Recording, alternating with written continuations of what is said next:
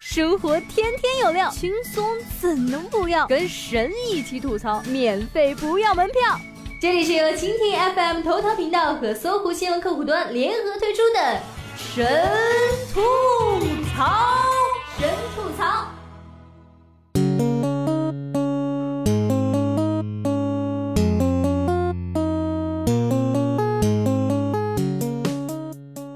大家好，欢迎收听本期的神吐槽，我是你们的小冉妹子。都说啊，好的开始是成功的一半。对应聘来说呢，拍一张好的证件照，那就是成功的一半。面试官对你的第一印象都压在这张照片上了。这次马克龙获胜，竞选照片也是立下汗马功劳，应该给摄影师加个鸡腿。嗯，为什么这么说呢？大家来看一下啊。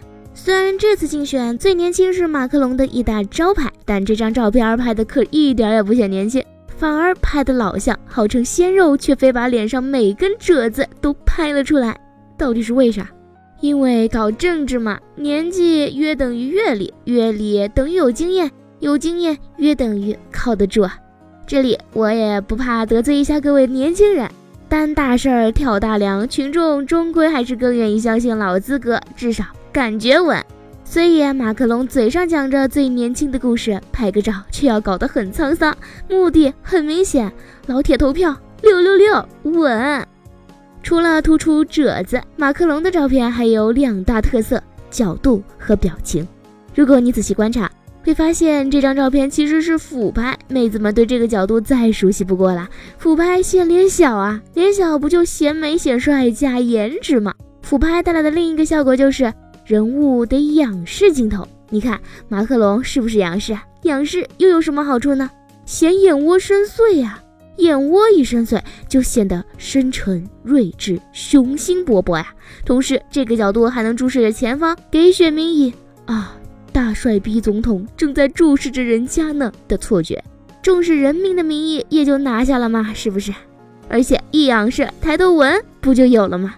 不就能显年纪、显老成了吗？一举恩德啊，有木有？当然，仰视也要注意角度，不能太大，否则就拍不出坚毅的下巴，拍成锥子脸了。这是选总统，不是选网红。说完角度呢，咱们再来看看他的表情，微笑，对不对？但是这个微笑不简单，哪里不简单呢？是右嘴角轻轻上挑，看出来了吗？这是一种挑衅的笑。挑衅能表达出对对手的蔑视，不就显自信了吗？而且还有点坏坏的，男人不坏，女人不爱啊！女选民们的票看到了方向了吧？这一笑又多添了几条法令纹，资历 up，但也不能忘了自己是最年轻。喏，右边的酒窝看到没？是不是可爱又调皮呢？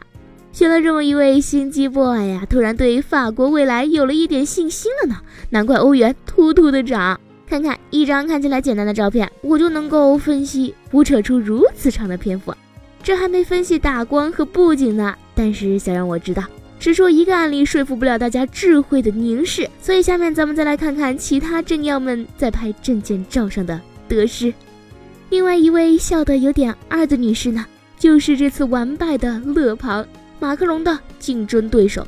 照片的特点开头就说了，笑得太傻了。很容易就让选民们想到他的证件是不是也这么傻，失败也就在所难免了。说完法国，我们再看到德国，默克尔这张拍的也很成功。大家会看到嘴部的微笑表情和马克龙很相似，对不对？说明啊，这是套路，是标杆。但默克尔基于自己的女性身份，在这抹浅笑里又揉进了一些甜美和温柔，这个可不好学，毕竟老资格，会玩会发挥。默克尔的眼神也很有意思，他是往上方看，并没有直视人民。但你的感觉如何呢？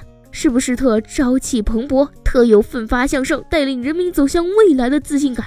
就好像在说：“我就在德国人民的中间。”这个表情很冒险，但如果你能像默克尔这样把握筋道，那效果也是杠杠的呀。法国的老冤家，英国拍照也很有一套。看看梅姨的这张，庄重肃穆高贵，立刻就让人感受到这是一个君主国家，背后是有女王加持的。在英国，贵族等于责任感和有担当，等于一流和精英，所以梅姨的照片根本不用玩什么表情，就是一个态度。本宫就是正牌娘娘。同样是女性候选人，美国的希拉里啊就不太行了，拍的照片倒是挺多，但是哪一张都不太理想。有一张和法国的勒庞女士犯了同一个毛病，笑得太傻，俩眼还瞪得溜圆，什么心机智慧都外露了，犯了从政大忌。可能总结到了经验，那就干脆不笑了，也不正面暴露原眼了，好吗？直接一个傲娇精明的宋棍儿出现了。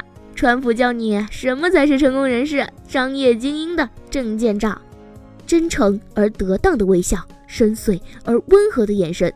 建议上到总裁，下到中介都应该标配这么一张。川普表示比较会拍照，不好意思啊。没法，这两位新晋的总统啊，都是故事很多的男子啊。一个娶了徐娘半老、风韵犹存的老师。一个娶了如花似玉、年轻貌美的模特，坐一块会谈得拢吗？说了这么多政治家拍照的得失，希望大家也能从中获取一些经验。竞选总统呢，就是应聘工作，想必下次你去拍证件照的时候，不会再傻愣愣的一坐一啪嚓就完了事儿了。答应我。如果说好的证件照是成功的一半，那另一半大概就是有个好名字了。就说法国这次选举啊。据说勒庞其实是一种面包的名字，而马克龙就是马卡龙。法国选民也不是都明白这俩货在吵吵啥，一脸懵逼的到了投票站，只好庄严的投给了爱吃的那样食物。达夫说：“马克龙、猴克鸡、鼠克牛，结婚前一定要记住这些。”爱先生的实习生小川说：“一个打乒乓球的，怎么就来了法国当总统啊？”婷婷说：“那是马龙。”某不愿意透露姓名的男编辑说：“那是志志装的嘛。”婷婷说：“那是马应龙。”名字听起来就很不寻常嘛。人生履历当然也是传说啊。这位三十九岁的法国新总统马克龙，仅用了十二年的时间，就一路畅通无阻的从科员做正科、副处、正处、副厅、正厅、副部、正部、副国、正国。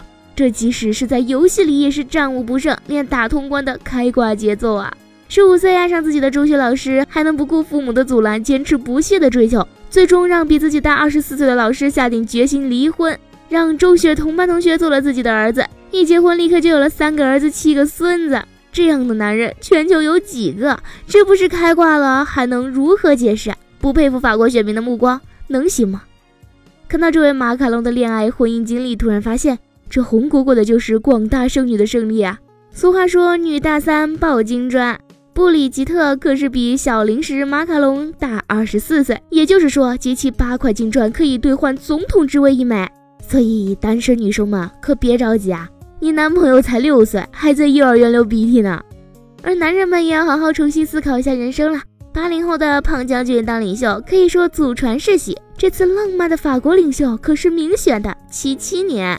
各位三十多岁的伙计们，你还在琢磨怎么才能买凶案的房？人家已经领导法兰西了。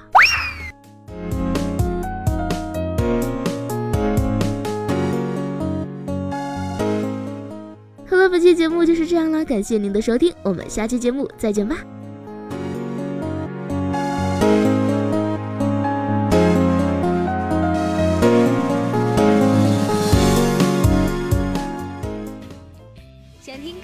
吐槽，请锁定蜻蜓 FM 头条频道和搜狐新闻客户端，每天吐一吐，身体更健康。